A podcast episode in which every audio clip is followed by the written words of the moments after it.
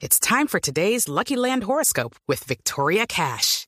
Life's gotten mundane, so shake up the daily routine and be adventurous with a trip to Lucky Land. You know what they say. Your chance to win starts with a spin. So go to LuckyLandSlots.com to play over 100 social casino-style games for free for your chance to redeem some serious prizes. Get lucky today at LuckyLandSlots.com. Available to players in the U.S., excluding Washington and Michigan. No purchase necessary. VGW Group. Void where prohibited by law. 18 plus. Terms and conditions apply.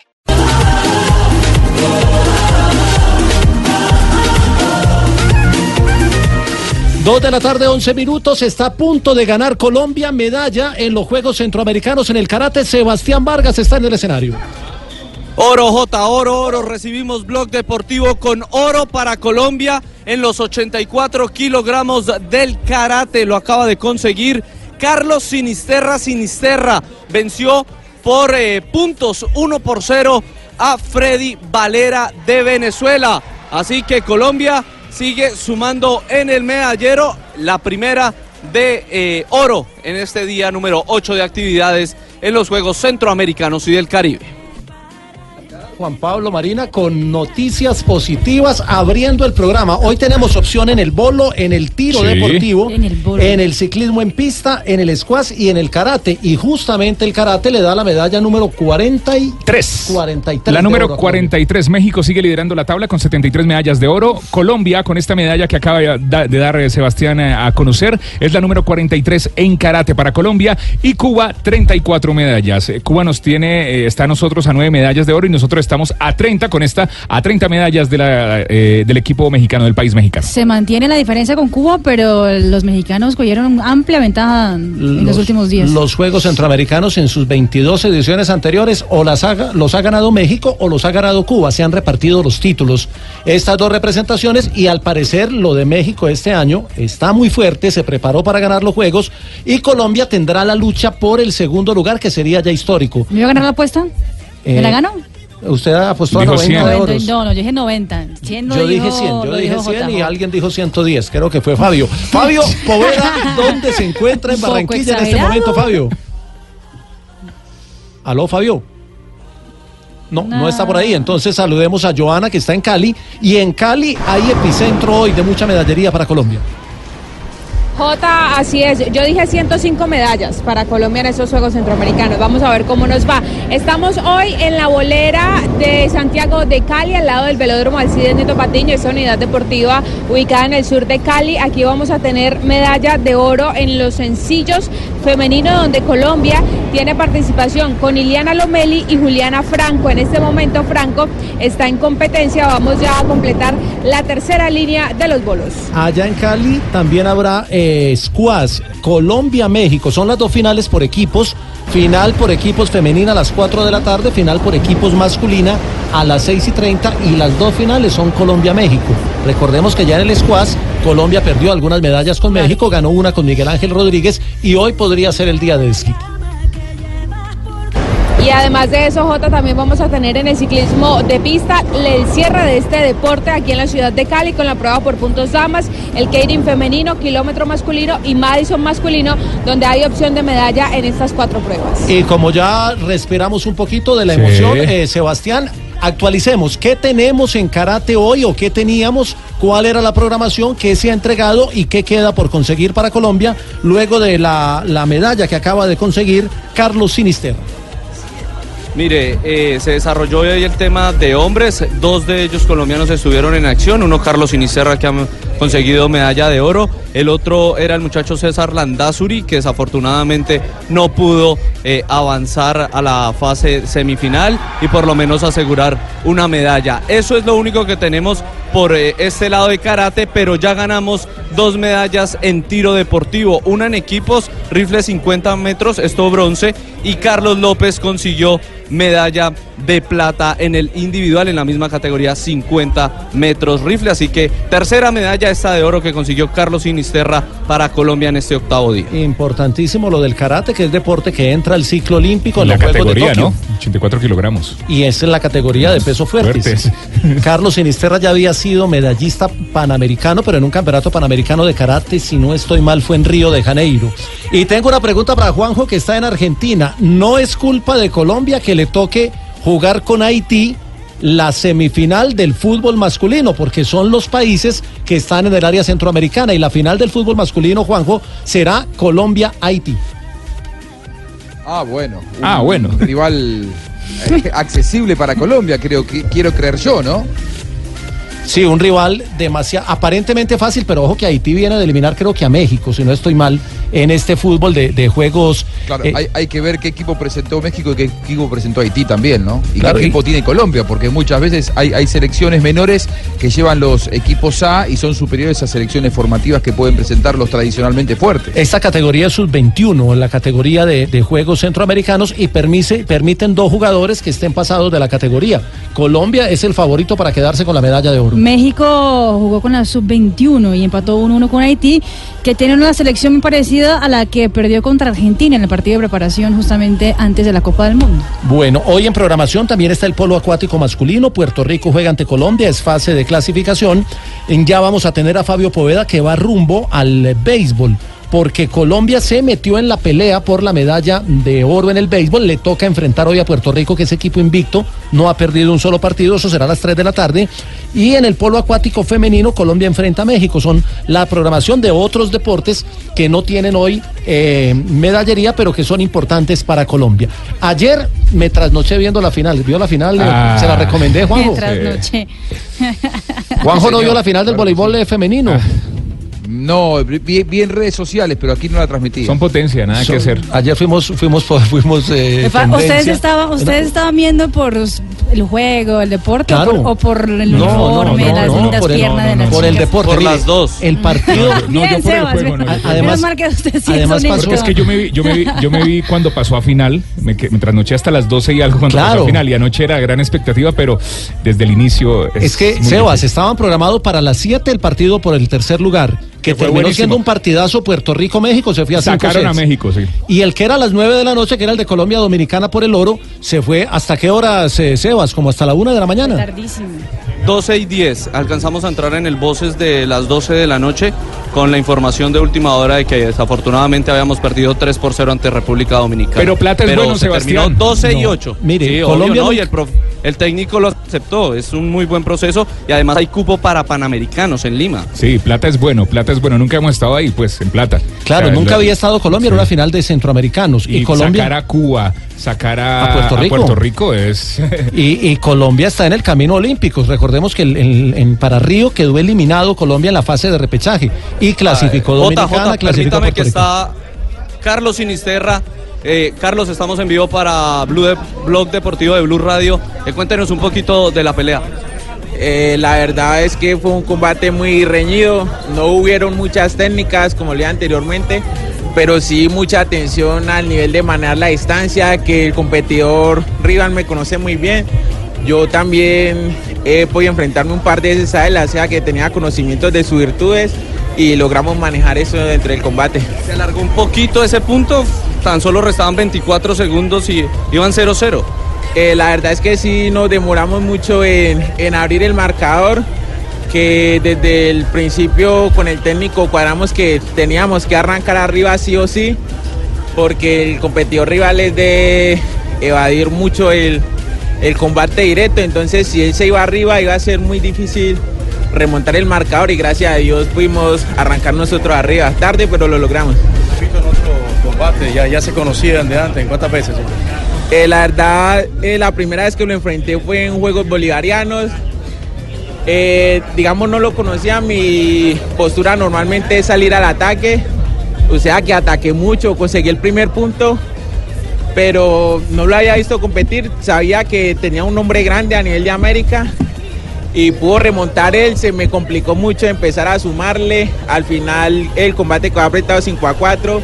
Él se me llevó lastimosamente esa final.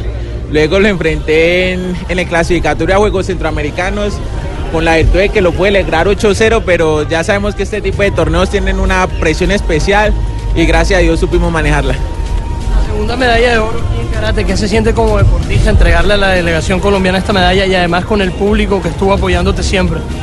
Eh, la verdad es que muy contento, muy, muy, muy contento de lo que venimos logrando. Digamos, el karate normalmente lo que es el proceso de juegos no es, digamos, el deporte más fuerte que hay. En Cochabamba logramos una sola medalla de oro, otra de plata, creo que por ahí dos de bronce. Ahorita, digamos, ya tenemos dos de oro que, como pueden saber, nos lleva directamente a Juegos Panamericanos. O sea que muy contento por, por lo que se viene logrando. Van a ser eh, deporte olímpico. ¿Qué opinión tiene todo este proceso, todas estas medallas que usted está haciendo de cara a Tokio 2020? Eh, la verdad que cuando nos dimos cuenta que el karate se volvió olímpico fue una alegría muy inmensa. Eh, estábamos esperando cómo iba a ser el proceso de clasificación para llegar allí. Y pues ahorita que venimos haciendo el proceso olímpico venimos contentos. Sabemos que Juegos Panamericanos la tenemos que ir a votar toda y el Mundial que se viene ahora en noviembre. La gente del Valle del Cauca muy contento por lo que ha sido su presentación, mi querido Carlos Alberto. ¿A quién le dedica todo este triunfo, toda esta batalla, tantas tardes de entrenamiento, tantos días de entrenamiento y todo lo que ha sucedido en el día de hoy con esa medalla de oro? La verdad es que esta medalla es para todo Colombia. Esto aquí ya no somos regiones, ni Valle, ni Antioquia, ni Atlántico. Aquí todos somos Colombia. El grupo de la selección está conformado por gente de distintas partes y todos alentaron igual. eh, un, eh, o sea, un impulso enorme que la gente nos esté apoyando así. La verdad que esta medalla va para todos los colombianos. Carlos Sinisterra en el micrófono de Blue Radio que ganó medalla de oro en el karate de los 84. Sí, doctor Navarro, 84 kilogramos. Claro. ¿Usted en qué categoría participó? De los 68. Usted de los 68 Ah, bueno. kilogramos, pero en catas. 68 ¿Con pata o sin pata? En la tata. No, con la tata Ah, estaba en 62. Con la tata. Y tota, tota, hacer la, la- el sistema numérico del, del tarate, que es Ichi, Ni, San, Chioyon, Go, Gotu. Si han- si aprendieron, tienen que aprender la terminología tarateta. Hay que aprender la del Eh, Ya karateca. Marina, ya Marina está en eso, ya, ¿cierto Mari? Ya la... Oiga, Claro, do- doctor Antonio, aprenderla. Justamente para Hola, Tokio mi 2020. querido Tota Tota. ¿Cómo, cómo es la cata que usted hace con la que participa en la modalidad de catas? Porque el karate tiene modalidad de catas Sí. que son las figuras y modalidad de kumite Claro. o karate que es la que acaba de ganar Sinisterra. Combate. Bueno, yo domino los zonas diferentes niveles y direcciones. El chudán, que es la zona media, Sí. el pecho y el abdomen. Sí. Y el gedante es la zona inferior del bajo abdomen. Y el jodán. El jodán que es la zona alta y la cabeza. Sí, Ya. señor. Hay que dominar el yoto. que El yoto lateral. también. El yoto, el milli, el idari, el uchi, el soto, el sokumen y hoy. ¿Cómo es, la, cómo es la concentración para las catas? No, hay, tener, hay que tener una concentración espectacular y hacer... mm, mm, Ah, bueno. Permítame, permítame, doctor Navarro, entonces actualizamos. Ayer la jornada fue interesante para Colombia en medallería, no tan eh, generosa como fueron las primeras jornadas, pero ya llegó a 43 medallas de oro. Y eh, sigue sumando Colombia. Colombia ha cosechado muchas medallas de plata, eh, entre otras cosas. eh, es la gran cosecha porque muchos oros los ha enfrentado de manera directa con la representación de México. Así es, plata, nueva plata para Colombia. Iván López queda segundo en la modalidad de 50 metros rifle tendido hombres. Otra plata para Colombia, sumando. Otra para, para, para Colombia, esta en el, en el eh, tiro deportivo. Sí. ¿Cómo tenemos la tabla de medallería, Marina, a esta hora? A esta hora, mira, los 43 oros de, la, de Colombia, la delegación colombiana, eh, con 40 platas, 41 platas, con esa nueva plata que acabamos de ganar, y 43 bronces, un total de 126 medallas. ¿A qué horas comienza el partido de béisbol Colombia-Puerto Rico, que es uno de los platos fuertes hoy, eh, don Fabio Poveda, usted que está en el diamante de béisbol de Barranquilla, que tiene nombre de uno de los grandes, tal vez el más grande beisbolista de Colombia? El estadio Eca Rentería de la ciudad de Barranquilla. Ahora a las 3 en punto se gritará eh, play ball aquí en el estadio Eca Rentería para el partido más importante Puerto Rico-Colombia. Puerto Rico invicto, el único invicto. Claro. Eh, cuatro ganados y uno perdido. Y Colombia, que le ganó ayer a Venezuela, pues eh, va por eh, un partido que le podría dar muchas aspiraciones de ganar medallas. Empatarían los dos equipos en el primer lugar en el standing de posiciones de ganar Colombia en el día de hoy. En, lo- en el brazo de Randy Consuegra, el lanzador barranquillero que en algún momento estuvo firmado por los Medias Rojas de Boston, pues estará toda la el peso para ganarle a la fuerte selección de Puerto Rico. Entonces la sí, yo, fui, yo fui, yo fui figura del béisbol. Sí, usted también, ta- también bateaba. Yo, ah, claro, yo me aflojaba la tata y la saltaba del estadio. Dígale, te no esa pelota. Bueno, eh, Fabio, eh, eh, matemáticamente, ¿cómo es el asunto? Para aspirar al oro, Colombia debe ganarle a Puerto Rico, si no, no tiene opción. Eh, mire, Jota, en el béisbol se juegan todos contra todos, eh, una sola ronda, eh, y pues los tres primeros ganan las tres medallas, oro, plata y bronce, y los dos primeros además clasifican a los Juegos Panamericanos. Eh, ganar hoy, Colombia en este momento está segundo en el standing de posiciones detrás de Puerto Rico, pero ganar hoy lo pone en una muy buena posición. ¿Por qué? Porque eh, quedaría en el primer lugar y le explico por qué. Empataría con Puerto Rico en el récord de cuatro ganados y uno perdido, pero el ítem de desempate es la serie particular. Y bueno, Colombia le está ganando a Puerto Rico. Eso sí, faltarían los dos partidos eh, de sábado y domingo. Colombia descansa mañana, tendría que jugar sábado y domingo, que son dos partidos fuertes también, que son ante República Dominicana y ante Cuba el domingo. Entonces, pero ganar hoy eh, le da mucha posibilidad, De eh, ganar por lo menos una medalla. ¿Y por qué no pensar en clasificar a los, a los Juegos Panamericanos? ¿Cuántas de oro dijo Fabito? No me acuerdo. 115, 110. 115 dijo él que podía conseguir No, Colombia. no, Está yo- difícil. Yo dije 105. Ah, bueno, aquí, lo- aquí lo tengo en la tabla. Mire, Fabio, como el partido es a las 3 de la tarde, a las 3 vamos a, a- a presentarlo de la siguiente manera. Dos minutos, hay una noticia hoy en el eh, mundo del fútbol. Hay varias noticias en el mundo del fútbol, pero hay una Hay por algunos Perú. escándalos, sí. Hay un escándalo que tiene un halo de suspenso, de terror, de amenazas, de todo eso.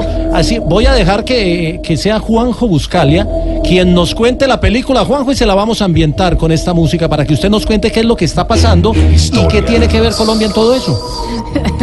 y que puede tener mucho que ver con el futuro do- del fútbol colombiano. A ver, eh, por estos días, tanto Colombia como Perú definen quién será su próximo entrenador. Eh, del lado de Colombia sabemos la, la- la- la expectativa que hay con la continuidad o no de Peckerman y muchos han señalado que si no sigue Peckerman, el que puede hacerse cargo, uno de los candidatos es Ricardo Gareca. Hoy Ricardo Gareca, recientemente desvinculado del fútbol peruano, al igual que, que Peckerman, ya sin contrato vigente a partir del 31 de julio, es decir, quedan cinco días. Sin embargo, me parece que su continuidad, a diferencia de lo que pasa con Peckerman en Colombia, es bastante complicada. Y ahí es donde nos metemos en un terreno judicial que se ha transformado en un escándalo en las últimas horas en, en- en Perú. Que tiene que A ver, ver, con, con eh, chuzadas, que tiene, allá también chuzan, que tiene que ver con chuzadas, que tiene que ver con amenazas. Sí. Es un tema maluco. A ver, Edwin Oviedo es el presidente de la Federación Peruana, eh, actual, no ha renunciado, no ha presentado licencia, no ha presentado tampoco eh, ningún tipo de descargo ante la justicia con respecto a lo que hoy eh, es un verdadero escándalo. A él se lo acusa en la justicia de un asesinato, se lo acusa. En ese contexto, en ese contexto, eh, Perú se clasificó al Mundial, Perú viajó a, disputar el Mundial de, Rusia 2018 y mm, en las últimas horas aparecieron escuchas, eh, escuchas en las que un intermediario, estas se hicieron públicas y se han transformado en un escándalo, un intermediario le ofrece al juez que tiene eh, la causa a cargo un viaje al Mundial a cargo de, obviamente, tener algún tipo de eh, miramientos con respecto a la sentencia del presidente de la Federación Peruana de Fútbol. Un verdadero escándalo. Gravísimo. ¿Alguna de las escuchas? Escuche, escuche lo que, lo que trascendió en las últimas horas.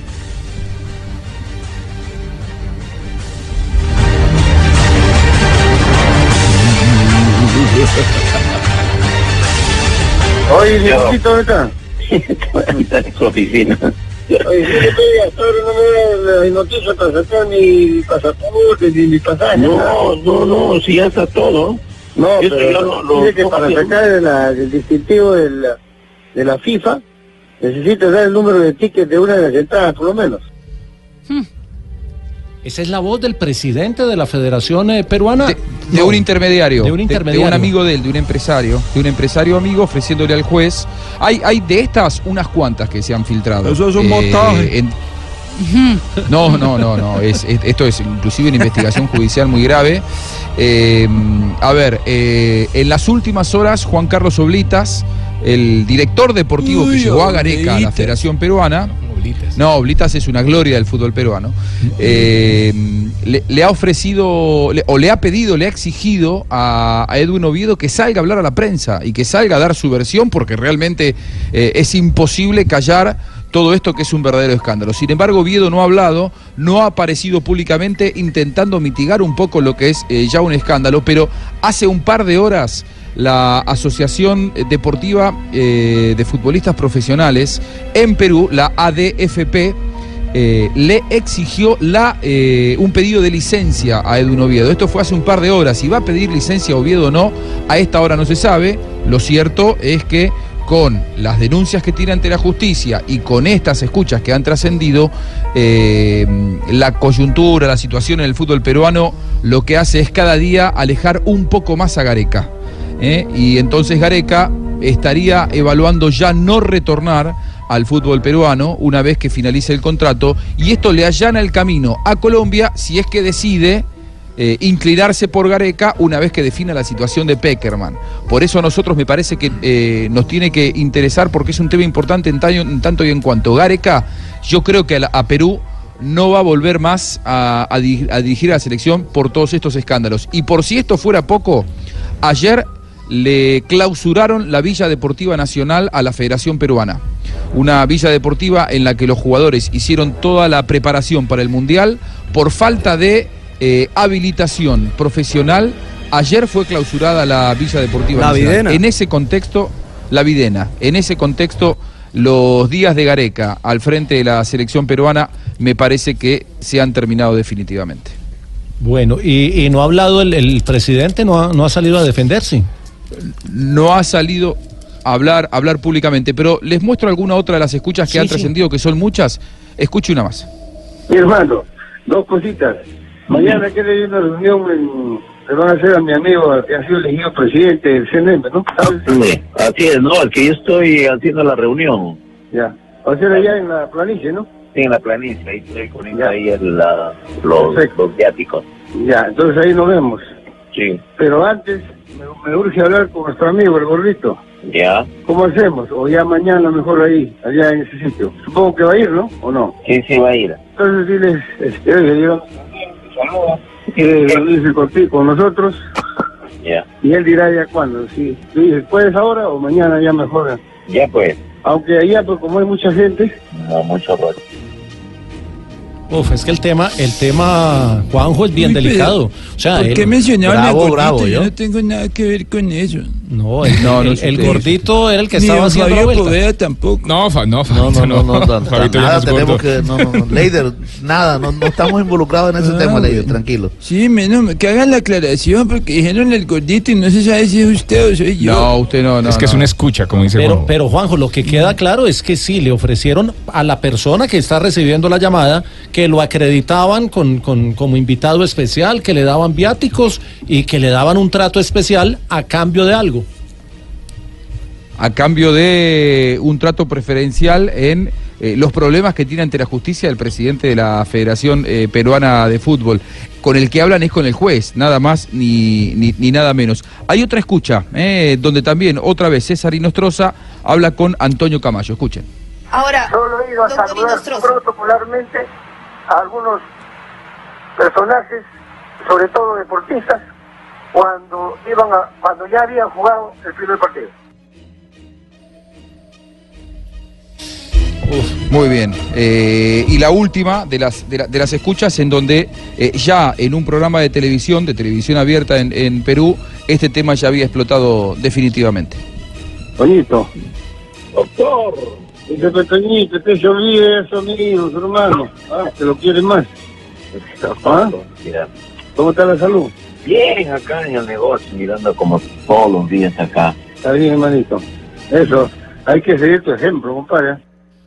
Bueno, lo, lo cierto es que hay un escándalo grande, Marina, y la prensa peruana ya también eh, está desarrollando el tema y le está dando primera página a este tema del presidente de la federación. Exactamente, bueno, el periódico El Comercio de Perú habla sobre el escándalo eh, y dice que la ADFP reiteró el pedido de licencia de Edwin Oviedo para que aclare el caso, mientras que el periódico sensacionalista El Bocón El Bocón. tiene a la, la primera página a Ricardo Gareca, tiene al presidente de la Federación Peruana de Fútbol y dice la federación se pronuncia tras vínculos con jueces, eh, lanzó comunicados sobre las eh, supuestas entradas regaladas para el Mundial, pero no toma ningún partido en específico. Lo claro, Juanjo, es que Gareca no tiene nada que ver con este tema. Es un tema aparte de la vinculación No, no. de Gareca, que entre otras cosas ya no es eh, el director técnico de la selección.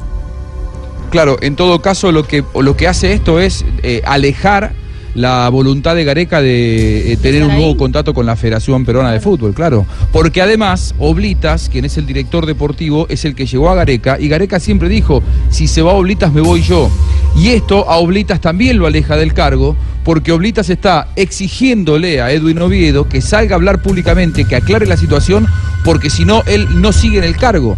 Y mientras Oviedo no salga a hablar públicamente, las posturas son cada vez más alejadas y me parece que los días de Gareca ya no tienen futuro en, en- en la Federación Peruana. La, la reunión de la federación es el, el martes, ¿cierto? No, el martes es la de Mayor.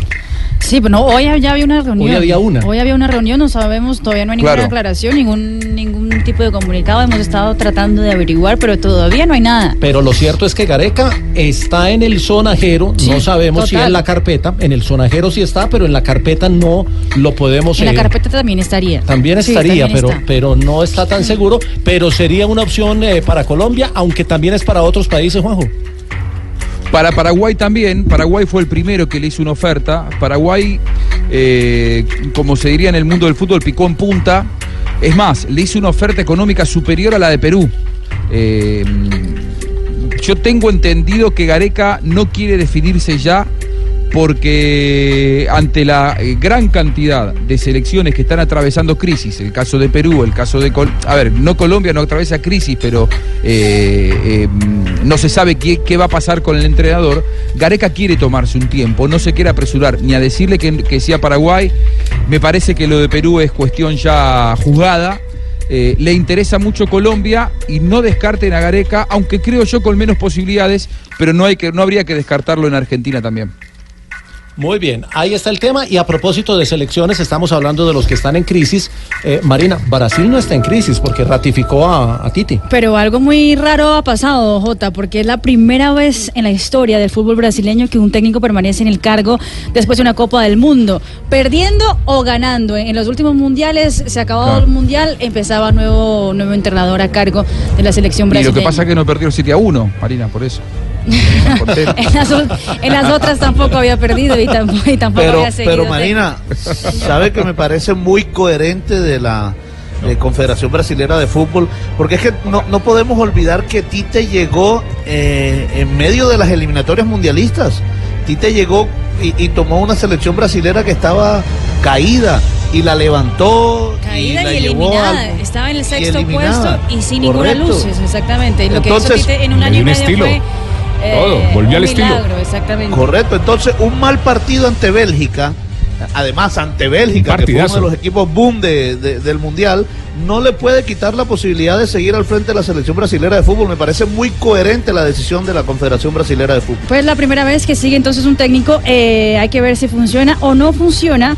Lo cierto es que Tite permanece con su mismo cuerpo técnico eh, para los amistosos de los próximos meses. No contará con, pues se rebajará un poco lo- su, su- su comisión técnica, que era casi de 25 personas en la Copa del Mundo, se, se baja un poquito, pero esas mismas personas volverían en la próxima, el próximo año para la Copa América en Brasil en el ah, 2019. Su sueldo permanece igualito. No Dos de la tarde, 45 minutos. Ya vamos a hablar de la caída de Nairo Quintana hoy en el Tour de Francia, de lo que viene Eh, mañana, bueno, que es etapa de alta montaña. Y volveremos porque a las 3 la primera bola del béisbol la tendremos con el relato de Fabito Poveda, el pequeño De la bola. gigante del béisbol. No, no le diga. No, no, no, no. Ah, no. pero, que no, la no, primera no, bola. no, no, me hace el favor La lo que es. primera bola del programa de Fabito. Lo que es Fabito. No, no, no, no, no. Lo que es con Fabito es primera- conmigo. El No, señor. lanzamiento de la primera bola que es diferente. Ah, perdón, Sí, Fabito, perdón. Estamos hablando de la ¿Sí pelota ve? caliente. Sí, ve, Fabito, que son los personajes los que se la tienen montada usted. No, no, no. No nosotros, no nosotros.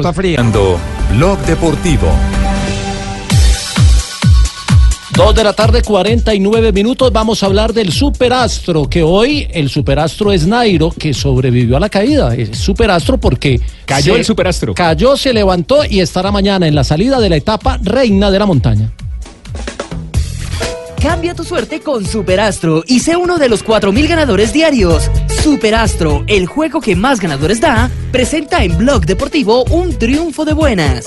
Pegado a la baranda derecha, aquí se viene el hombre rojo y blanco. A la rueda Colbrelli se viene el Bahrein. Y se metió. Se mete Arnaud de Mar definitivamente. Y es el hombre que coloca la primera rueda. Se la llevó Arnaud de Mar, el sufrido corredor de capítulos anteriores. El eterno Entra pegado a la baranda sobre el costado derecho. Y nada puede hacer el Cofidis que lo escoltaba ahí para el segundo lugar. Ya habíamos dicho que estaba en una encerrona, estaba La prácticamente el 18 del corredor Peter Sagan que no apareció para nada. Los en golpes de medio ayer. de las etapas de alta montaña, en medio de los Pirineos, se, se cumplió hoy etapa llana que estaba condenada al sprint. Prácticamente se cumplió Claro. la sentencia, se resolvió al sprint, ganó un francés Arnaud de Mar, pero la noticia fue la caída de Nairo Quintana. ¿Se alcanzó a asustar, Marina? Claro, ya, ya no le voy a, ya le voy a preguntar Ay, a Jota qué va a pasar en la etapa porque hoy me asustó mucho. Todos los días no hay que pasar alguna cosa. Hoy me asustó. Nairo, Nairo, ¿está bien, Nairo?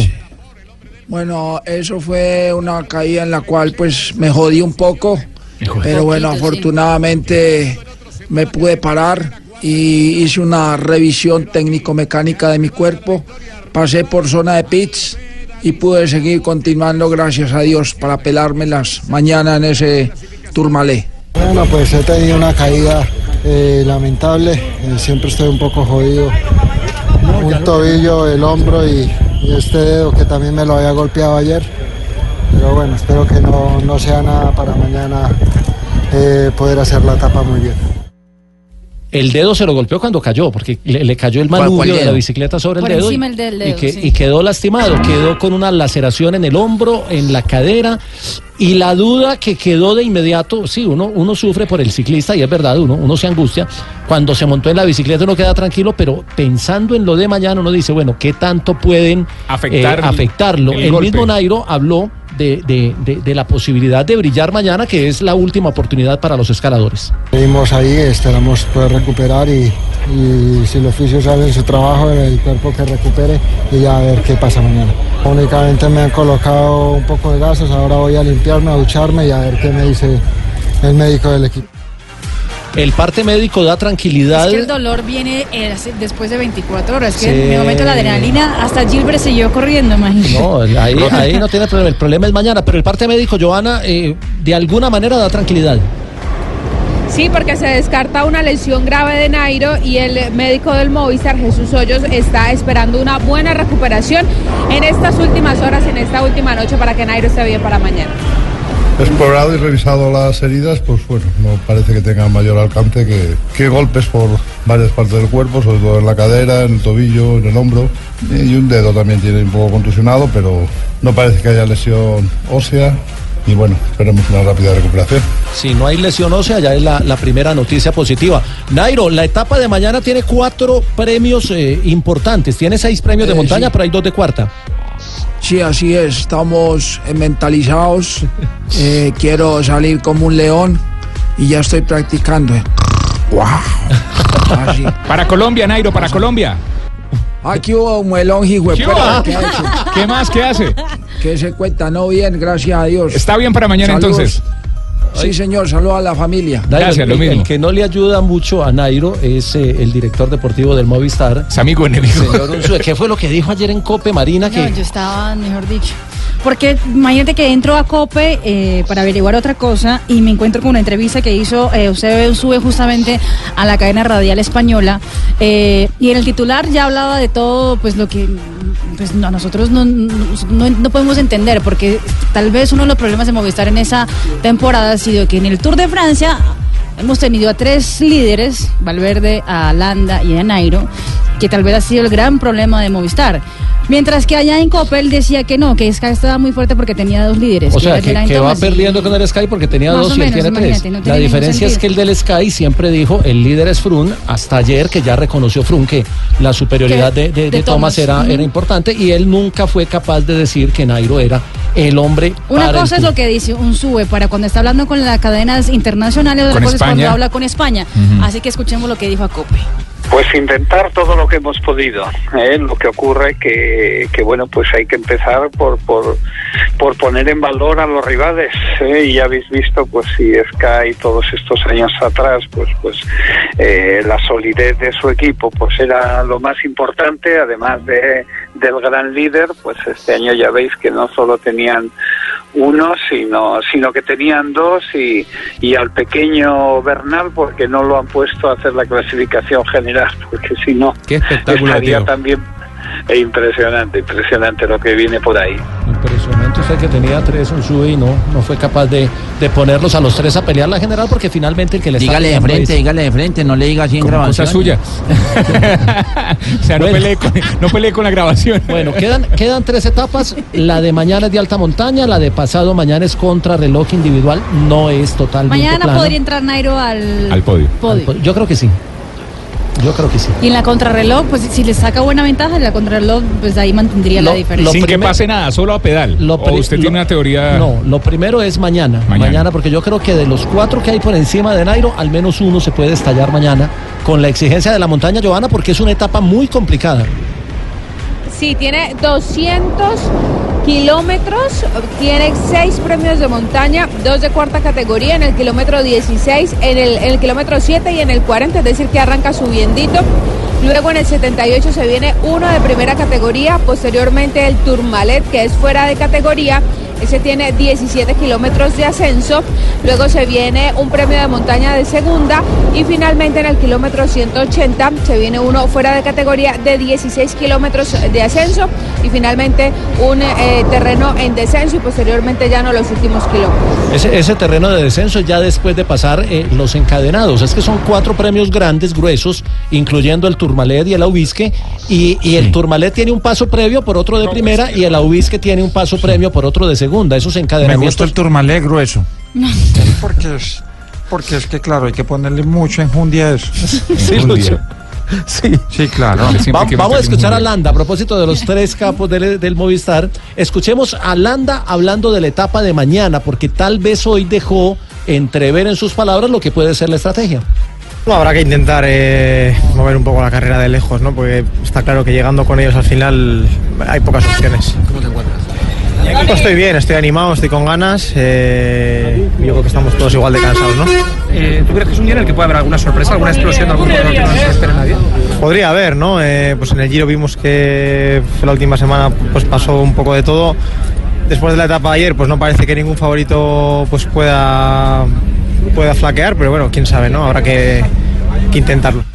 Bueno, habrá que intentarlo. Es la última posibilidad para los escaladores, así que mañana, si, si los golpes no le molestan mucho a Nairo, Nairo es el que mejores piernas tiene para escalar en este momento, lo demostró en la etapa de ayer. Y si está en la condición de ayer, vuelve y ataca y vuelve y le saca tiempo. Ayer le sacó un minuto y medio a Christopher Froome. Ayer estaba a 59 1.35 segundos, ¿no? fue la diferencia entre, entre Nairo y Froome. Está a 59. para referenciarlo y ahora lo tiene a 59, 59, segundos. sí que 59. O sea, o sea que podría ser. Eh, 2.58. Antes de irnos al, al- al minuto de noticias, eh, quedan 146 pedalistas, dos datos rápidos del Tour, 146 pedalistas en competencia. Y los cuatro colombianos están clasificados de la mitad de la tabla hacia arriba. O sea, bien. Están muy bien. O sea, Egan Bernal está puesto 16, podría ser mañana puesto 15 o 14, que sería un gran tour para él, estando trabajando para sus capos y no buscando una, una posición en, en la general. Pensando- y Nairo está pensando- quinto y podría subir al cuarto o tercer lugar, ¿por qué no mañana? Con una buena actuación. Pensando en Tokio, o sea, tenemos, tenemos ciclistas para, para olímpicos. Ah, no, El es que problema para, es el eh, no, y para el mundial, ahorita tenemos Y el para el mundial, Mundial que en- ya en- viene. Que a pesar en Tokio, les faltan dos años, pero que Ah, usted sí no vamos clasifica. ahora sí estamos vivos, pues. No, Que a no, pesar en pero- Tokio ya, pues 2020, pues. Brasil. Rigo, usted es el Brasil- único, el único ciclista colombiano con medalla olímpica, porque usted fue plata en Londres. Pues sí, yo vi que quiere cagar con eso, pues, weón. O sea, yo de eso no había. Ah, tranquilo, ya, Hay que pensar en Tokio descanse, 2020, ya le ve al otro malón también metiéndose pegado. Tenemos equipo, tenemos equipo. 2.59, vamos a ir a un minuto de noticias y ya tenemos, ya tenemos después del minuto de noticias información sobre Jerry Mina, sobre Cristiano Ronaldo. Tendremos el relato de Fabio Poveda porque está por comenzar el partido en béisbol entre Puerto Rico y Colombia en Juegos Centroamericanos. Nativa. Estás escuchando Blog Deportivo. 3 de la tarde, 5 minutos y vamos a hablar de fútbol, pero está a punto de comenzar el juego de béisbol entre Colombia y Puerto Rico. Puerto Rico es invicto, Colombia con un roster de lujo, así que presentamos a Fabio Poveda en nuestra transmisión del béisbol en Juegos Centroamericanos. Eh. La pelota caliente, el home run, los kicks están aquí en Blog Deportivo con el niño consentido de Barranquilla, Fabito Poveda. La brisa, listo el pitcher, levanta los brazos el pequeño gigante Fabio Poveda en el béisbol centroamericano. Muy bien, ya comenzó el juego en el montículo Fabio. de Colombia, Randy Consuegra, Puerto Rico batea con Osvaldo Martínez, el shortstop, el conteo en este momento, una bola, dos strikes. Ya se prepara el pitcher Randy Consuegra, ex pelotero de los Medias Rojas de Boston, hace los movimientos, Era que no, no, no. No tiene hace que ir solo línea de foul hacia el jardín izquierdo, sigue, dos bolas, una bola, dos strikes, es el conteo para pitcher y bateador. Fabio, ¿usted nunca había pensado que lo suyo era el relato? No, nunca. Muy bien, vamos a los otros escenarios, ya vamos a volver No, no, con- pero con suegra, que con suegra quién va a batear, quién, quién va a, a- a pichar prácticamente bien. no, no- está diciendo? Uno- no, no, uno el con suegra no puede Jota. pichar bien Mire, prácticamente. el lanzador, el lanzador, que también se le llama No, pitcher, no diga. se llama Randy Consuegra. El Ah, apellido es perdón. Consuegra. Sí, el apellido. Oye, hay uno bacano ahí, este man, eh, Wilfredo Rodríguez, chévere, bacano. ¿A qué hora sale semana? Oye, bacano. Claro, ese es el receptor del equipo de Puerto Rico. Hoy está como eh, séptimo bate, es el receptor de Puerto Rico. Yo estoy pendiente con el bate en la mano por si necesitan. ¿En la mano? Us- ¿Usted Claro, también, también jugó béisbol? Claro, yo estoy talentando, yo era teacher. Teacher Era- y catcher. Era- pitcher y catcher. Claro. Bien. Uy. Uy. Por fuera la bola. Cuando bola. yo también soy narrador de, de, de béisbol. A ver, narre un poquito.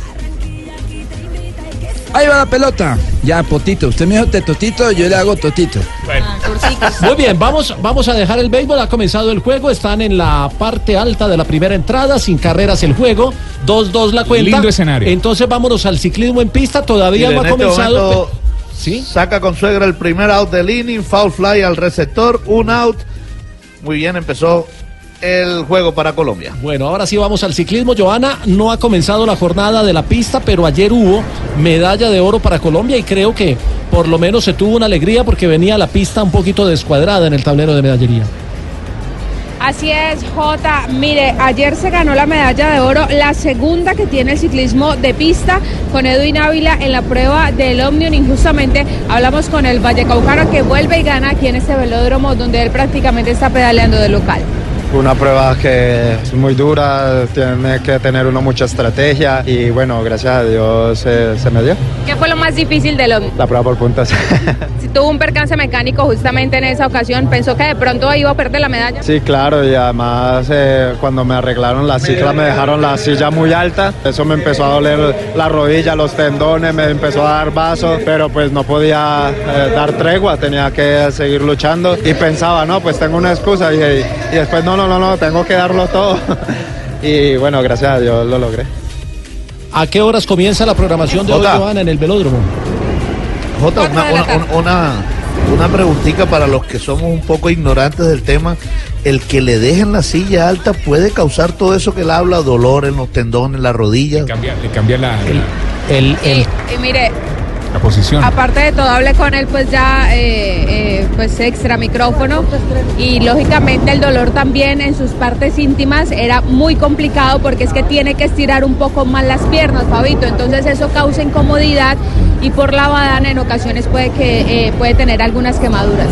Es, es un tema bien complejo porque el ciclismo es eh, un trabajo milimétrico. La, la- la postura sobre la bicicleta y sobre todo en la pista, Joana, eh, es muy bien calculada para poder sacar el mayor provecho del pedalista. Es que un milímetro puede cambiar, cambia toda la posición del ciclista y era justamente lo que explicaba Edwin, que cuando le cambiaron, a él se le dañó la lenticular y resulta que le colocaron otra rueda lenticular y le hicieron un movimiento en el sillín y quedó un poco más alto de lo que habitualmente le está. Entonces eso le causaba los dolores en las piernas y en su parte íntima.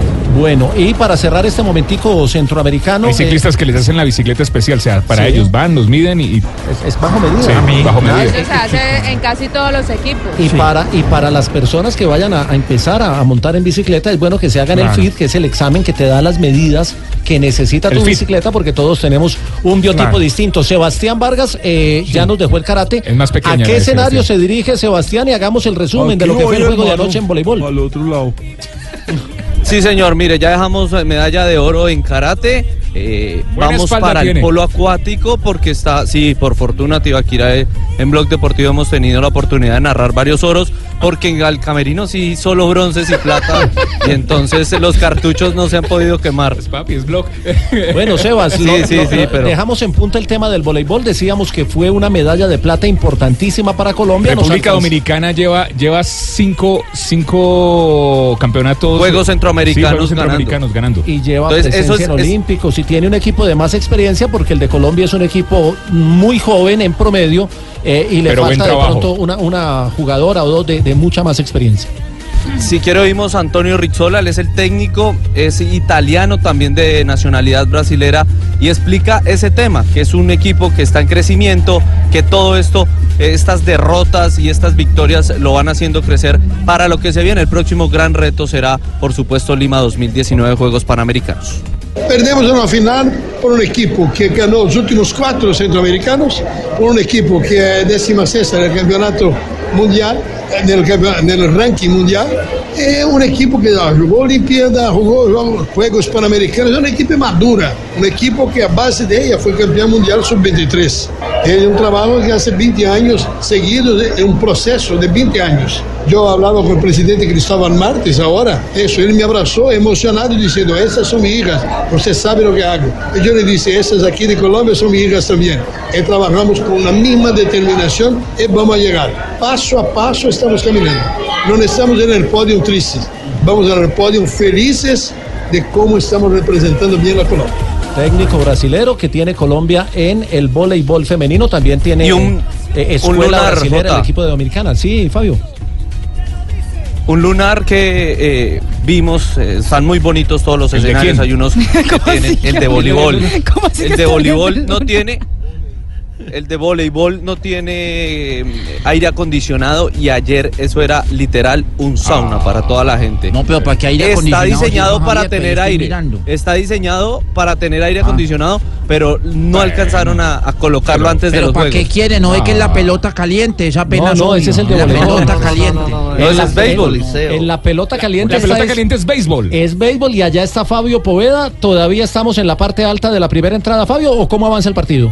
No, ya vamos, vamos a cerrar el primer episodio. Ya fueron puestos abajo los tres eh, bateadores de Puerto Rico. Ahora batea Colombia. Efraín Contreras, el center field. ¿Quién es el de Después mejor Schneider picheo? Batista, que es la tercera base. Y Reinaldo Rodríguez, la primera base la tanda del equipo colombiano. Hoy hay jornada de boxeo, Fabio. No se entrega medallería todavía. Hoy le toca a las damas de Colombia. Así es, hoy dos mujeres, Jenny Arias en la categoría de 57 kilogramos se enfrenta a la nicaragüense Elki Chacón y Jessica Caicedo se enfrenta a Brianda Cruz de México en la categoría de 75 kilogramos. Ayer tres boxeadores colombianos ganaron, Juvergen Martínez, John Wilmer Martínez y Alexander Rangel y perdieron los tres que les tocó en el sorteo bailar con la más fea, que fue con los cubanos, Albeiro Paredes, Jorge Luis Vivas y Cristian Salcedo. Bueno, ahí está el balance del boxeo. ¿Qué pasó con John Lennon en, en el boxeo, Fabio? John Lennon, No, pues John Lennon. claro, John Lennon, John Lennon, no, John Lennon, un amor prácticamente. Yo no sé por qué pelea si él, él pre- él No. predicaba el amor, la paz. The Vea, por ejemplo, que uno llegara a Fabio, pelear en cámara lenta. Fabio, sáqueme de este embrollo con Carlos Mario. Háblele de John Lennon. A ver, háblame de John Lennon, esposo No de Yoko la música, es que no es ese. No, no, no, no John ese. Lennon Gutiérrez, John Lennon Gutiérrez es un boxeador de Colombia. El cuarteto de Colombia, del cuarteto de Colombia, no de Liverpool. John Lennon ya, ya. Gutiérrez es un boxeador de Colombia en los 64 kilogramos, peso Walter Jr., que está representando por supuesto a Colombia en estos Juegos Centroamericanos del Caribe. Creo que es mañana cuando tiene actuación John Lennon Gutiérrez debuta en estos Juegos Centroamericanos. Carlos Mario debuta en Juegos Centroamericanos John Lennon. y yo conociéndole barra ya. 3.15 ya vamos a hablar de la selección Colombia porque hay noticias de Abel Aguilar, de James Rodríguez, de Juan Guillermo Cuadrado De Mina. y de Jerry Mina. 3 de la tarde, 19 minutos. Marina, usted tiene una encuesta para hacer con eh, todo el equipo de Blog Deportivo. Sí, porque hay una No, encuesta a mí, que a mí ya me hicieron el censo, a mí no, a mí no. Ya hice el censo. No, esta es una encuesta Ya. de fútbol, Carlos Mario. Usted también puede participar. Ah, perdón, perdón. A ver, Bueno, va a responder. así como el censo. a va- ver. vamos a hacer las preguntas y va a responder primero don Juanjo Buscalia. La pregunta es, ¿venderías a Jerry Ok. Mina? ¿Venderías a Reggie Mina? ¿Venderías a Jerry Mina si fueras el Barcelona, obviamente? Sí, por 40 millones. Sí, por una cifra entre 20 y 40 millones. Sí, por una cifra inferior a 20 millones. O no. ¿Qué responde Juanjo? ¿Cuánto lo, eh, ¿Cuánto lo compró Barcelona en su Por momento? 9 millones. 9 millones de por, dólares. Por 40 millones o más. lo Nueve, vende. nueve, nueve. Bueno, Por entonces, nueve, bueno, por- Juanjo, Juanjo por 40 responde que sí lo vendería por 40 millones. ¿Qué responde eh, Sí. Fabio? Perdón, perdón, aclaro algo. Con la óptica de Barcelona, porque Barcelona lo ha despreciado constantemente. No, no, Entonces, no, no. La pregunta es usted, un negocio Juanjo. a- por un no me dé la óptica de Barcelona. Yo lo vendo. ¿Usted lo vendería o no lo vendería? No, bueno, pero es- el jugador es de Barcelona. Yo, por lo que considero de Jordi Mina, me parece que vale mucho más que eso. Pero Barcelona, si lo pagó 9 y no lo quiere y le ofrecen 40, ¿cómo no lo va a vender? Fabito, su respuesta. Yo lo vendo, claro. Lo compré en 9, lo vendo en 40. El fútbol es un negocio y esa es una plática importante. Por 40, ¿sí? Joana, Sí, por 40. Joana, ¿usted lo vende por eh, 40, entre 20 y 40 o no lo vende? Por 40. Marina, Lo vendo. Yo lo vendo por 40 también. yo no lo vendo. Yo teniendo a Jerry Mina hoy, siendo el Barcelona, no lo vendo. Es que es el, el- el jugador más. No, pero no me la cambie, Jota. No, pero es que no la me la pregunta es cambie. esa. La pregunta no, es pero es que usted, usted, usted- ahorita le dijo usted a Juan José, le dijo, no, no, no, no es de la óptica del Barcelona, es su óptica. No, Y por eso me- yo, yo, Barcelona. yo, si fuera el Barcelona, el Madrid, el, el, el- el Manchester, el no, equipo no, es que, no, fuera usted no es nadie, a usted es Jerry Mina, JJ no lo Osorio. No ningún equipo, usted es JJ Osorio. Para mí es un jugador que es una inversión a futuro. Y, y usted, Carlos Mario, ¿lo vendería o no lo vendería? Eso, Eh, eso. a ver, mm, eh, lo vendo. ¿Usted lo vende Lo por vendo. cuánto? Lo vendo. Bueno, e- esta encuesta la hacemos ¿lo porque... vende o no lo vende? eh, ah, falta. Tibaquirá, claro. Tibaquirá, ¿vende a Jerry Mina o no lo vende? Lo vendo. Lo vende. ¿Por, ¿por No, qué hacemos la encuesta? Porque hacer promociones, Pablo. hacemos, hacemos la encuesta, por- hacemos la encuesta, Marina, porque la encuesta está vigente en este momento. Sí, una encuesta de Mundo Deportivo a esta hora, pues para saber que, cuál es el futuro de Jerry Mina. Habíamos dicho ya hace 24 horas que estaba en la planilla del Manchester United, la, plan- la planilla del uh, Everton. Se ha hablado Manchester. también del Liverpool eh, hace un par de semanas. Eh, lo cierto es que Jerry no está en la gira del Barcelona, que ya está en Estados Unidos haciendo su pretemporada, eh, justamente porque le están buscando supuestamente un equipo o un equipo que lo quiere comprar por el precio que quiere el Barcelona, que es más de 30 millones de euros.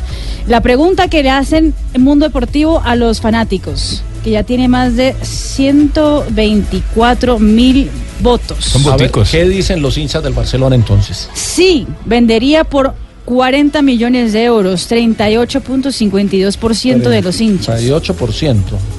Sí, 39. por una cifra entre 20 y 40 millones, 2.19%. No, pues si, si lo van a vender, que lo vendan por el mayor precio, diría yo como. Sí, por una cifra inferior a 20 millones. Eso no llega ni a un por ciento. No llega ni el 1. No lo vendo. 58.82%. los hinchas del Barcelona no que quieren que vendan a Jerry Mina. Quiere que se quede en el equipo azulgrana para la siguiente temporada. Juanjo, vende. Yo tengo otra encuesta. ¿Usted tiene otra encuesta? Sí, yo tengo. A ver, eh, ¿Por cuánto vendemos a Tibaquirá? Ahora, Jota. Jota, mire, una, una, una de las razones por la que yo le digo que lo vendo es pensando también en Jerry Mina. Pensando en porque, él. Mm. Sí, claro. Porque es que, continuidad para que juegue. Claro, pongam- pongamos los pies sobre la tierra. Por- con todo y el mundialazo que hizo, con todo y el gran jugador que es, Jerry Mina del Barcelona va a ser suplente de un tití y de Piqué. Sí. O sea, eso es clarísimo. Yo pensando en la selección Colombia, la verdad. También, todo eso, en la continuidad de él.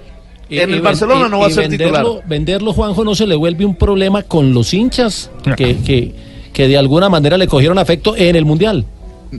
No, no creo que hoy los hinchas de Barcelona, más allá del mundial que hizo, eh, lo consideren prioridad porque ellos miran mucho a Piqué, que es ídolo, eh, es, Es es del catalán, corazón. Mm. es emblema del catalanismo, y tienen a, a un Titi que es campeón del mundo.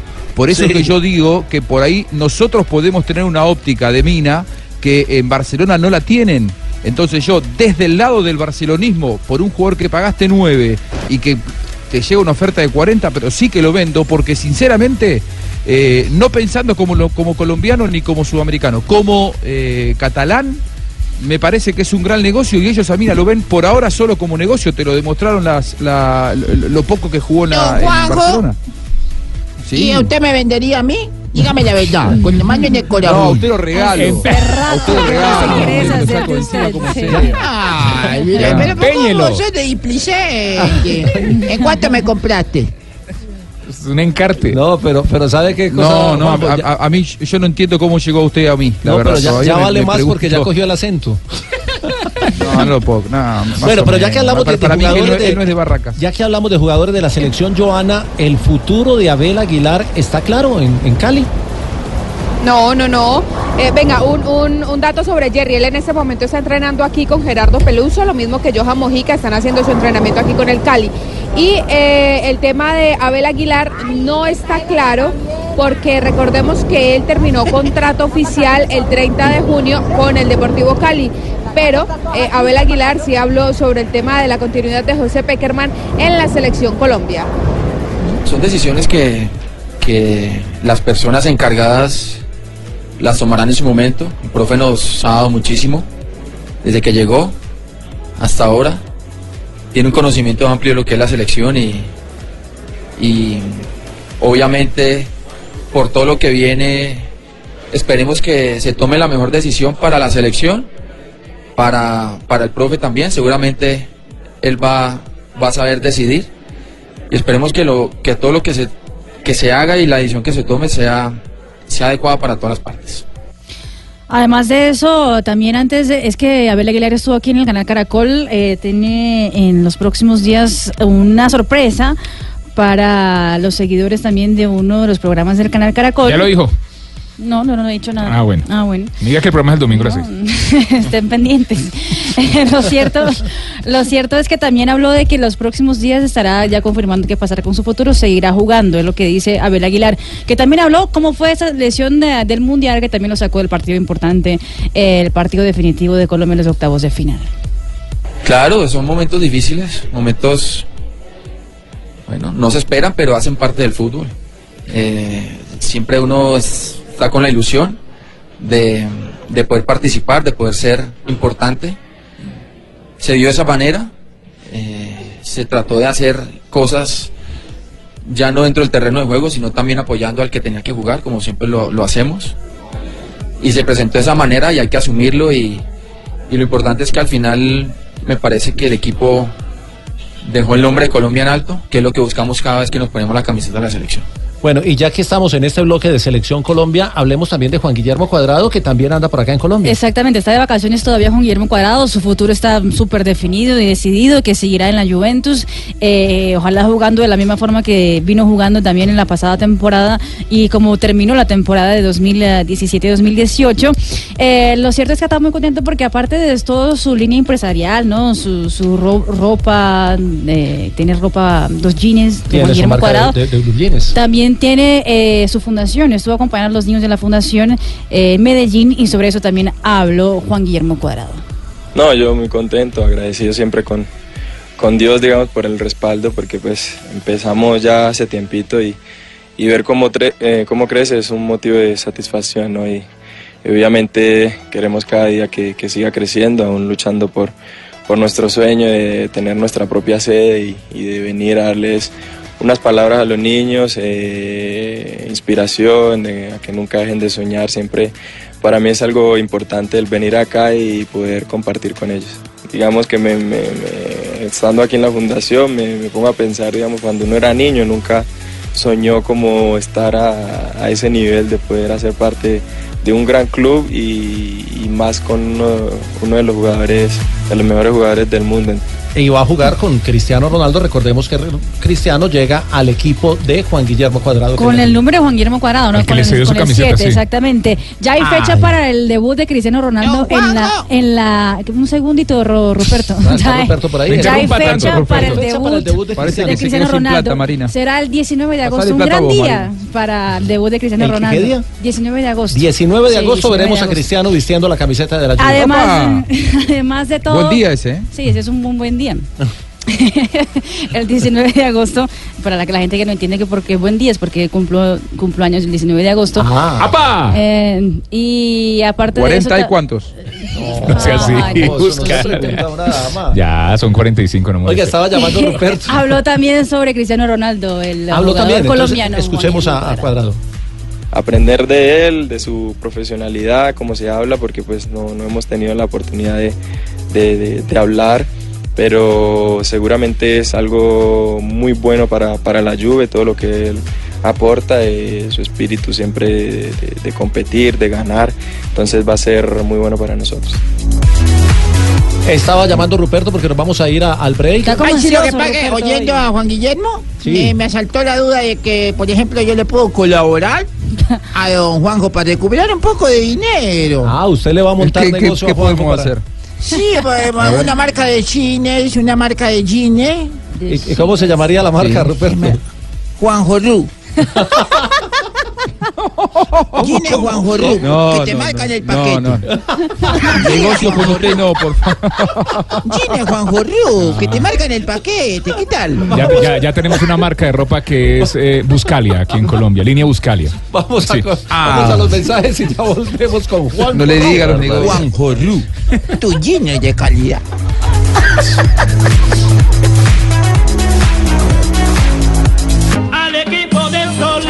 3 de la tarde, 34 minutos, terminó la fecha 1 del fútbol profesional colombiano y fue fecha para los visitantes. Ya Pero, terminada espere, la fecha. espere, pero, pero diga, diga que anoche ganó el Portes Tolima. Sí, anoche, fecha para los visitantes. se repitió el, se repitió el marcador de la final.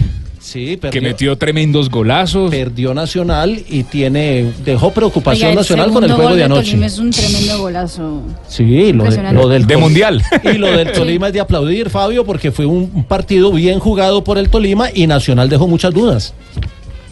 Y además, Jota, es decir, eh, esto también ratifica que el, el- el ganar el título no fue una simple casualidad. Es decir, el Tolima eh, tiene condiciones para enfrentar a, a Nacional y para ganarle. Y no, no fue una sé- casualidad haberle ganado el título. No, no sé, Juanjo, si se demoró Nacional con el tema de las contrataciones. Todavía estaba anunciando incluso algunos argentinos que eh, no pudo contratar. Entonces, si iban a armar un equipo distinto para el segundo semestre, tendrían Sí. que haber cerrado esas negociaciones antes. Debe ser que Almirón está Sí, pensando en, antes. en, en- en la Almirón selección también- argentina. Almirón también habló de la selección argentina, ¿cierto? Debe ser que está pensando en la selección argentina, sí. Lo cierto es que Nacional ayer se vio deslucido, se vio dominado por el Tolima y... y- Eso que contó la buena suerte de, de poder empatar el partido por un penalazo que le hacen tres minutos después de que le hacen el gol. Pero después es que es que el golazo del Tolima no. el, el capitán de Nacional, el, el habitual capitán Alexis Enríquez, habló del mal partido del cuadro verde. Bueno, no, no tuvimos un gran partido, la verdad. Eh, me costó mucho entrar a- al ritmo del juego. Eh, no, no, no, no tomamos muy buenas decisiones, no nos sentimos bien con la pelota. Eh, el primer partido, la verdad, nos costó. Pero bueno, eh, duele, duele la, la derrota en nuestra casa con, con nuestra gente, pero somos conscientes que, que no hicimos un gran partido, en- en- más que todo en, la toma de decisiones, porque nos costó mucho con la pelota. Y el técnico Almirón dijo que el partido había estado parejo, que había estado equilibrado. No, eso dijo, escuchémoslo. eh, él dice que el partido es muy parejo. Escuchémoslo y ya le voy a preguntar a Juanjo por el tema Almirón, que también dijo esta semana que él estaba listo para dirigir la selección argentina. Enfrentaron un equipo duro, eh, el partido fue muy parejo, la verdad que el gasto fue todo nuestro.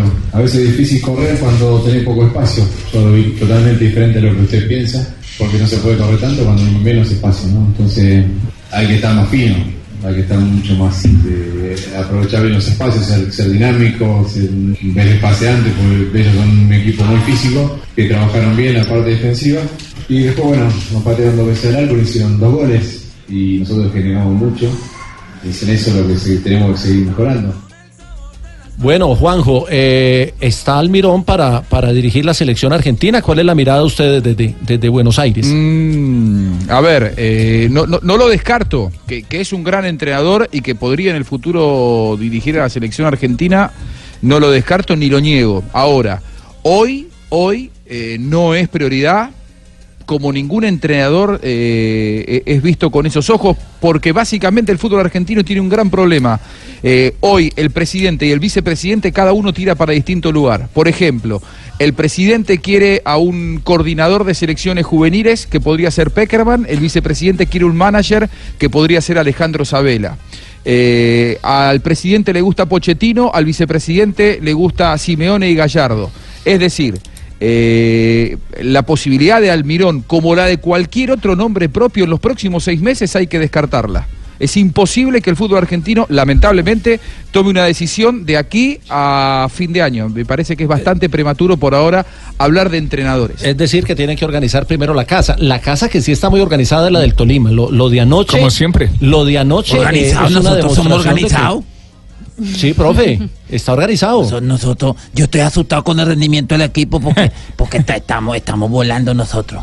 Están volando y sobre todo el verdadero Gamero también habló sobre después El del partido. El verdadero. Y ha dicho, eh, claro, los ¿qué dijo dos el últimos partidos que Tolima le hizo a Nacional fueron dos grandes partidos. Hemos hecho dos partidos muy buenos a Nacional porque ellos fueron y nos ganaron allá y nos ganaron bien. Pero este equipo, antes de, entrar a la final del semestre pasado, nosotros teníamos creo que 11, 12 fechas invictos. No perdíamos. Entonces este equipo viene con una, con una idea y con un, de pronto con, con un criterio de que, de que las cosas, eh, los partidos están jugando sin temor, sin miedo. Y este es un Tolima que, que- que lo queremos ver eh, alegre jugando el fútbol. Hace rato, hace rato no veía a Gamero eh, enojado con los árbitros. No, lo Y a- lo y está anoche viviendo con estaba, mucha lo intensidad porque para él era revivir la final y era arrancar la liga y arrancar con pie derecho, que es muy importante. Es que es una liga de 19 fechas. Aquí no hay mucho tiempo de recomponer en el camino y de, y de tratar de hacer un proceso. El que arranque bien se mete a los 8 y ahí está para definir. Bien los goles del Tolima Pérez y Carrascal, el golazo que hablamos que gol de mundial. Y además de todo, una de las ah, claves de este equipo de, dirigido por Gamero es la parte táctica. Tal vez el fortín que tiene el Deportes Tolima. Bueno, este equipo trabaja mucho la parte táctica a mí a, nosotros. Es que yo, yo siempre he dicho, nosotros los técnicos colombianos nos gusta mucho la parte táctica, nos gusta, a veces nos exageramos, pero nos gusta. Y este equipo, aparte de eso, tiene una memoria del año pasado. Yo fui al Tolima en el segundo semestre del año pasado y, yo me imagino que este equipo eh, salen tres, salen dos, salen cuatro, salen cinco, pero los que, los que vienen se compenetran rápido. Ahí estaba el profesor Gamero que entonces arranca con pie derecho ganando en condición de visitante y sumando rápidamente Marina. ¿Quién es el líder del fútbol colombiano? Porque ya hay una fecha completa. una fecha, después de una fecha, la posición El está la. Equidad. Tiene tres puntos y es líder en el momento. Pero hay una fecha, pero todavía ya, todavía, Sí, ya pero- hay una tabla de posiciones. tabla de posiciones. ¿Quién es más? Los que tienen tres puntos son los que están liderando la tabla de posiciones. América de Cali, Río Negro, Águilas, Once Caldas, Deportes Tolima y La Equidad. El, el fondo La de la equidad tabla. está por diferencia de gol. Alianza Metió dos goles, pero no le metieron gol a ellos. Exacto. Y los que perdieron. acá ya pues, juega el descenso, ¿no? no, no tienen puntos. Muy bien, 3 de la tarde, 40 minutos. Vamos a ir con las frases que hacen noticia en el mundo del deporte. Son las 3 de la tarde, 40 minutos. Karim Benzema sabía que en el Madrid iba a tener años difíciles. Palota, el presidente de la Roma, dice, solo acepto disculpas del Barça por Malcolm si nos venden a Lionel Messi, hablando del lío que hubo con el jugador brasileño que se iba para la Roma, pero terminó yéndose para el Barcelona. Leonardo, nuevo director deportivo del Milán, dijo, Gattuso seguirá. Bonucci ha pedido salir del equipo, pero aún no sabemos qué hacer. Lemar, cuando me llamó el Atlético, ni me lo pensé. Tomás Lemar. Mauricio Ramalho, ex técnico de El Santos, dijo, hay una generación de jóvenes talentosos en el fútbol brasileño que, con buena cabeza, serán mejores que la actual selección. Ah, bueno. Ah, Y Roberto Mancini, el director No técnico de la mucho. selección de Italia. Y Roberto Mancini, el director técnico de la selección de Italia, dijo: La llegada de Cristiano Ronaldo a Italia va a ayudar mucho el nivel del calcio. Y ahora hablamos de automovilismo porque Fernando Alonso, el piloto de McLaren, dijo lo siguiente. definiré mi futuro después del verano. Se habla de que dejaría la gran carpa del automovilismo mundial, la F1. La siguiente frase la hace Fabito Poveda saliendo del estadio de béisbol. No, no la ¿A hace Joana. kilo de O butifarra? la hago yo en los bolos. Alex Ferguson dijo, sin los médicos que me cuidaron no estaría vivo. 342, esas son las frases que hacen noticia. Mari, eh, ¿qué son los instantes? Eh, instantes de maestría de la historia mundial. El instante en el que, por ejemplo, Neil Armstrong pisó la luna. Mm. El instante en el que le cayó una manzana a Newton. O el instante en que se oficializó el voto para hombres y mujeres por igual, por ejemplo. Son instantes de la historia. El instante en el que se encendió la primera bombilla. O el instante en el que el mundo escuchó por primera vez eh, jazz.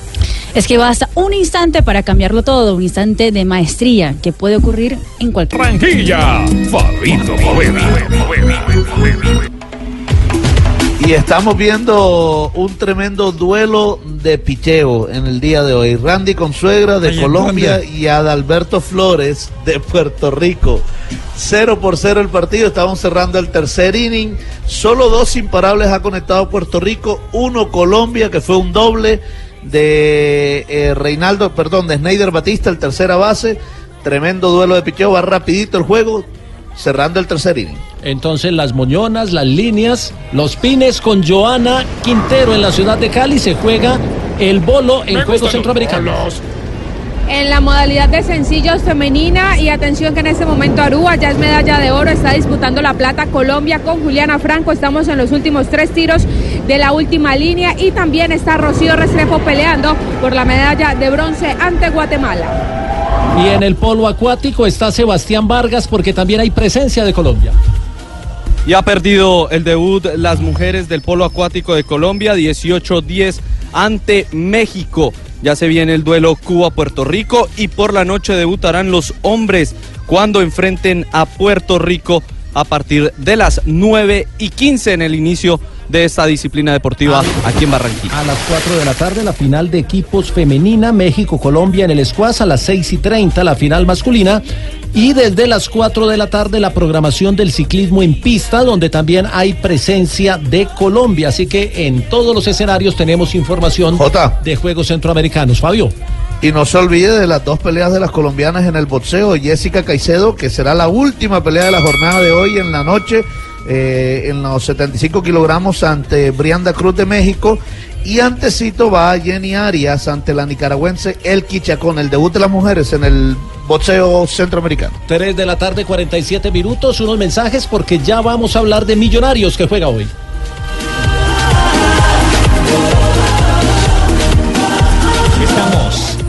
Estamos con Virgin Mobile y desde 22 mil pesitos cuadras eh, tu mes en telefonía celular, datos, chat de WhatsApp y llamadas. Además tienes gratis la suscripción a Lola Music. Y si compras por la web o por la app, te llevas megas de Facebook gratis. ¿Te gusta que te apapachen? Bueno, pues pásate a Virgin Mobile y prueba por qué son los primeros en servicio. Virgin Mobile, todo es para ti.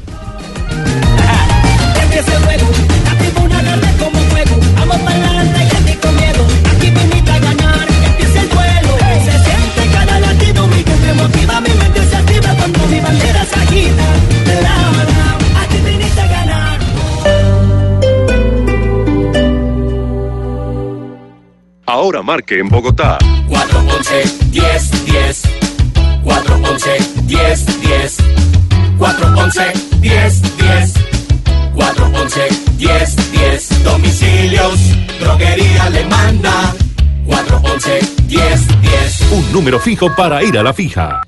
Esto es lo mejor de Voz Populi. Opinión. ¿Sabe qué pensaba yo hoy? Las paradojas de la vida. Obviamente es muy posible que no suceda, pero podría darse que quien más ha criticado los fallos de la Uribe. Corte, Álvaro Uribe, Claro. pudiera terminar pidiendo protección, comisionado de la Corte Interamericana. Eso es que de no sabe nunca- Así es la vida que da tantas vueltas. Humor. Jairo se para en los pedales y ataca, y ataca, toma unos metros de distancia y el lote de los principales, y el lote de los principales. Eh, ¿Qué hace una fufurufa cuando le pagan por adelantado? ¡No se mueve! Más humor. Se está poniendo viejo. Y cuando se pone camiseta se le ven más senos que a la señora. Voz Populi, lunes a viernes 4 de la tarde. Blue Radio, la nueva alternativa. Jaguar Land Rover, ahora con Praco Didacol Grupo Inscape, más cerca de ti. Ven y visítanos en nuestro nuevo taller de la carrera séptima número 127B31 Bella Suiza. Y llévate durante este mes una inspección general de 25 puntos más lavado gratuito para tu Jaguar o Land Rover. Agenda tu cita al 320-838-9314. Válido del 15 de julio al 15 de agosto de 2018. Más información www.pracodidacol.com.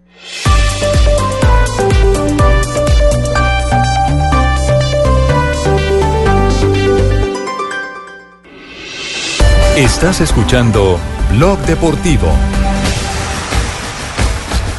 El cielo es azul y mi pañuelo blanco, mi equipo,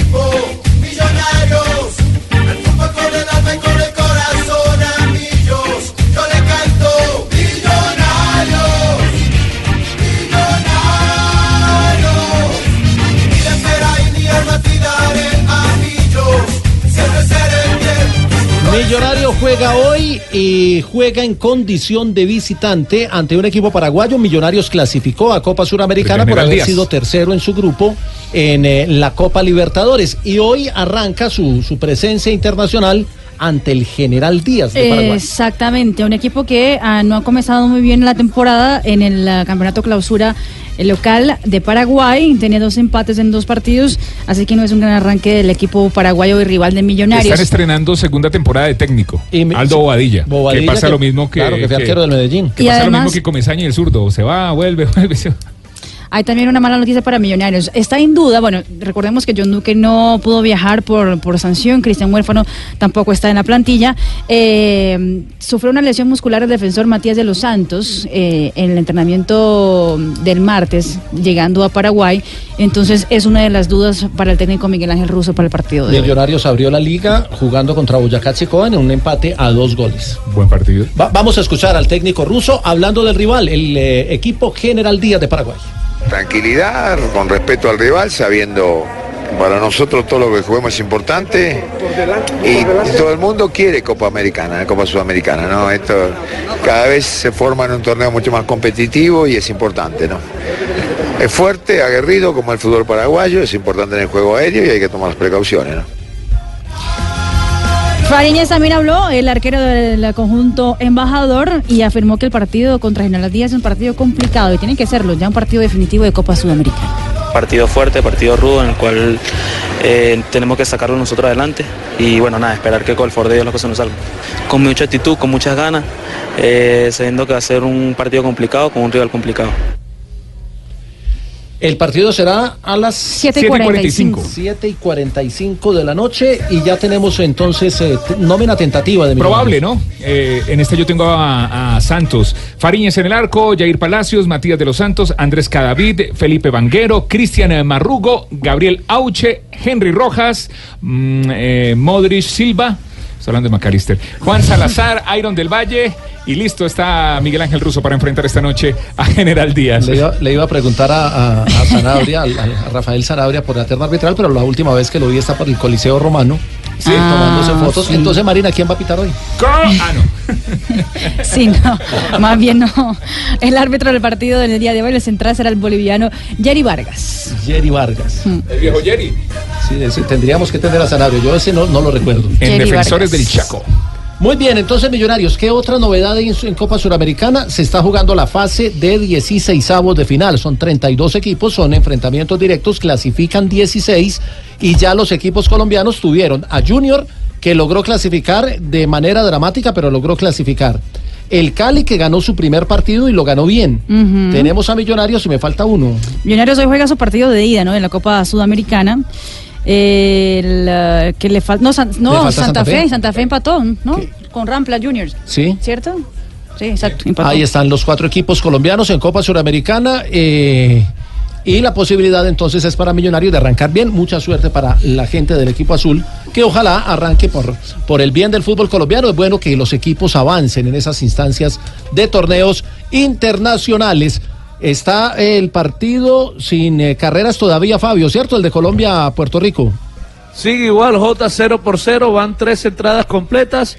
Batea ya en la parte alta del cuarto inning el equipo de Puerto Rico. Tiene nombre en primera, va a un out, no hay bolas y un strike.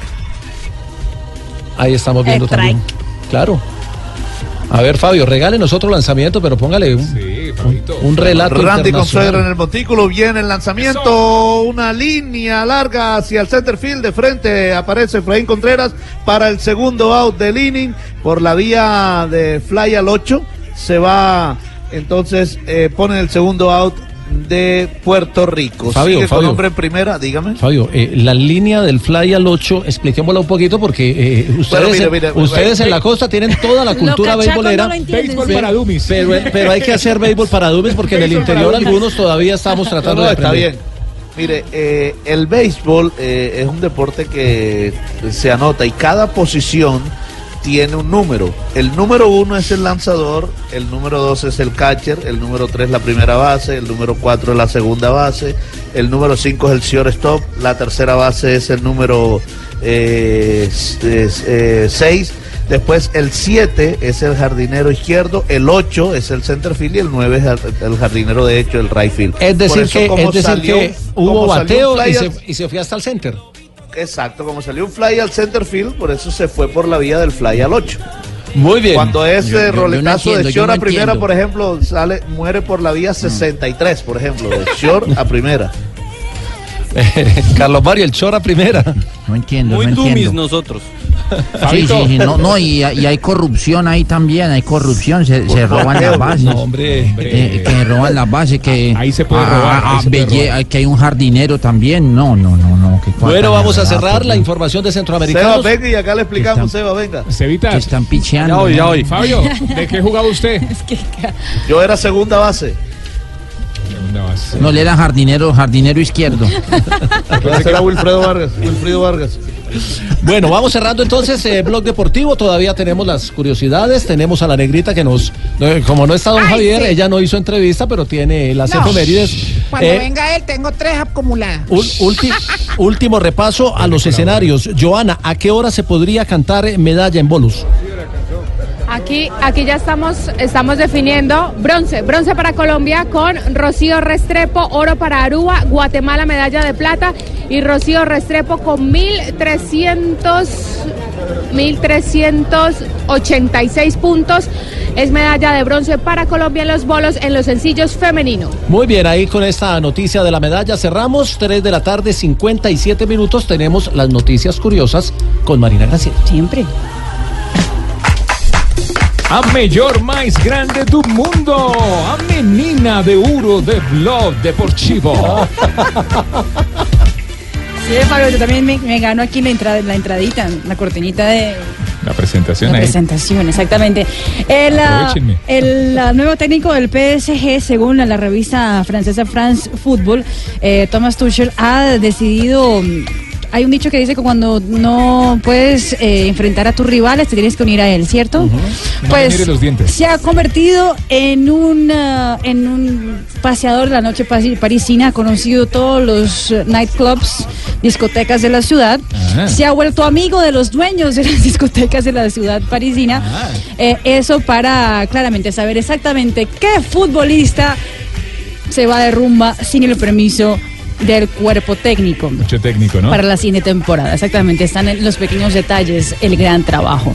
Neymar, hablando del PSG eh, y hablando de que plata llama plata, que es otro dicho, eh, Neymar se ganó 20 mil euros en la partida de póker que estaba jugando en esos días en eh, territorio brasileño antes de que se acaben sus vacaciones y tenga que regresar también a la pretemporada en el equipo parisino. Mientras que Gareth Bale, que ya propuso matrimonio tres veces a su novia, pues eh, tuve que cancelar una vez más su matrimonio. Eso porque esa vez eh, su esposa, eh, Rhys Jones, eh, el papá de ella tuvo un problema con la justicia y ella no quiere casarse en este momento, así que volvió a cancelar el matrimonio por tercera vez consecutiva. Hay que ver si... ¿Será que no se quiere casar? si, va, si va a proponer no por, la, por la cuarta vez Garrett Bale o si simplemente no se va a casar.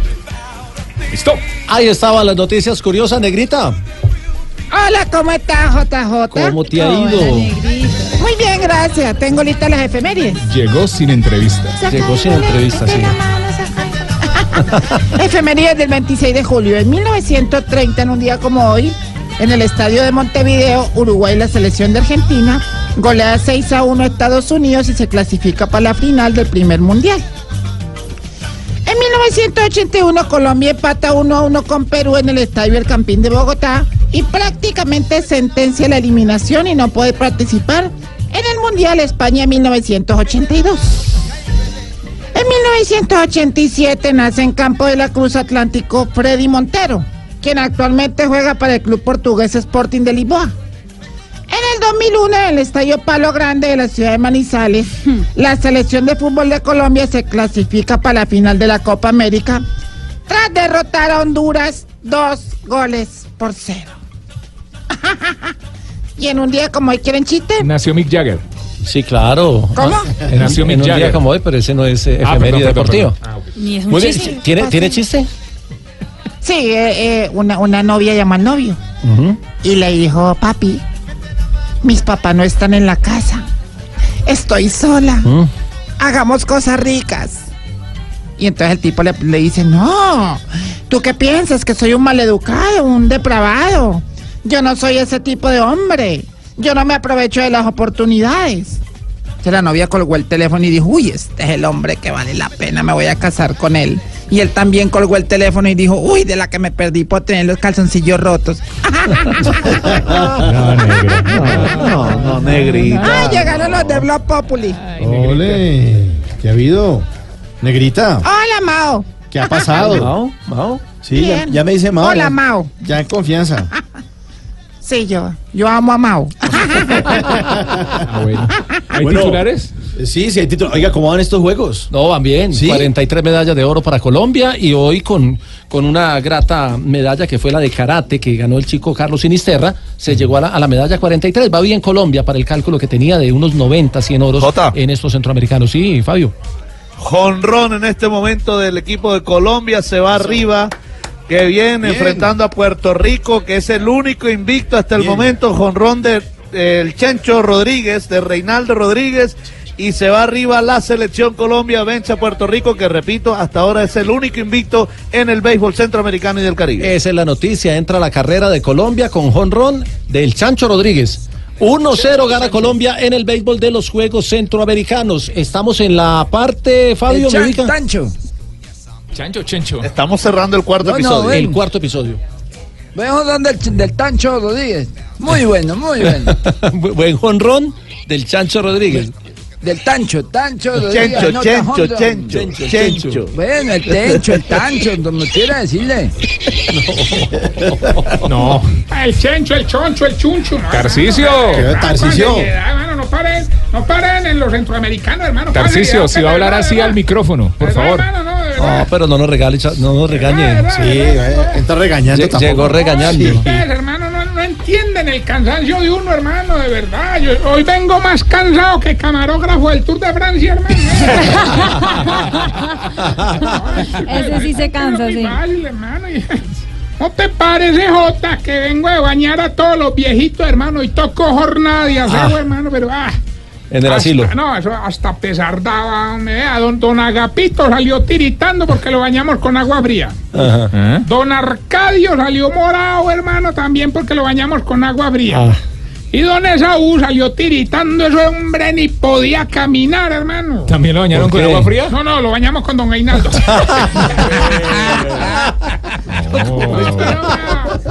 ¿Vos viera a esos viejitos haciendo mala cara, hermano? Pues claro. Claro que la que más sufrió fue la pobre doña Arru Gabriela. ¿A Ru- Gabriela? Sí, Arru Gabriela, porque a ella se le hizo el baño exhaustivo. Sí. Se regaron 35 litros de agua. Bañándola. No, escurriéndola. Ay, bueno, por las arrugas, Sí, pero- su respete, que usted va a llegar allá. hombre. No, no, no. Bueno, para invitarlos a aguantarse vos Populi, le voy a ¿Cómo dar así que una- aguantarse? Eso es un ladrillo. ¿Sacrificio Mauro, qué? No, no engañen a la gente. hermano, de verdad.